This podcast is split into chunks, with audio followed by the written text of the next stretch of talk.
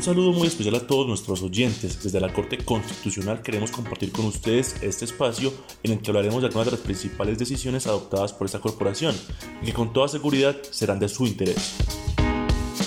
El tema de hoy está relacionado con la implementación de programas de educación en los establecimientos penitenciarios como parte de la resocialización de los internos. A continuación les contaremos qué ocurrió en este caso. Resulta que en Girón Santander uno de los reclusos presentó una tutela contra el establecimiento penitenciario porque le habían decomisado el computador portátil que se le había entregado para la realización de su trabajo de grado, que como bien saben es un requisito indispensable para poder obtener el título universitario, en este caso el de Ingeniería de Sistemas. Pues bien, en noviembre del 2020 al interno le retiraron el computador que le habían entregado en pleno pico de la pandemia por COVID-19. Sin embargo, no se le dio ningún tipo de alternativa a este hombre para continuar con la elaboración de su trabajo de grado.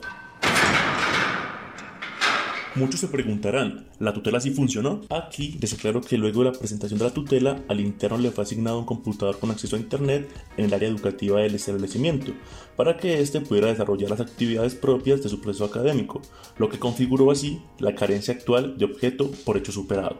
Sin embargo, la Corte recordó que cuenta con la facultad para pronunciarse de fondo, aun cuando el hecho ya hubiera pasado, pues tiene la potestad para llamar la atención sobre la situación que originó la tutela, tomar medidas para evitar que se repita y desarrollar su función de pedagogía constitucional. Entonces, ¿qué pasó?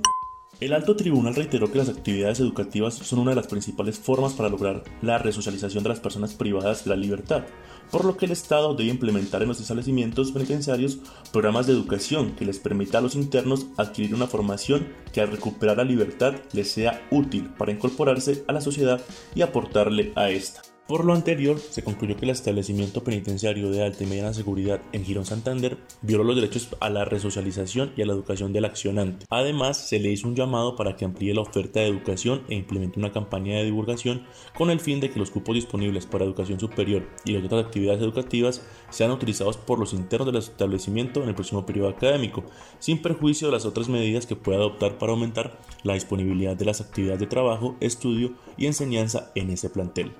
Todo esto con el acompañamiento de la Procuraduría General de la Nación y la Defensoría del Pueblo. Quienes quieran ampliar la información sobre esta decisión, la sentencia es la T00922 y la ponente es la magistrada Gloria Estela Ortiz Delgado.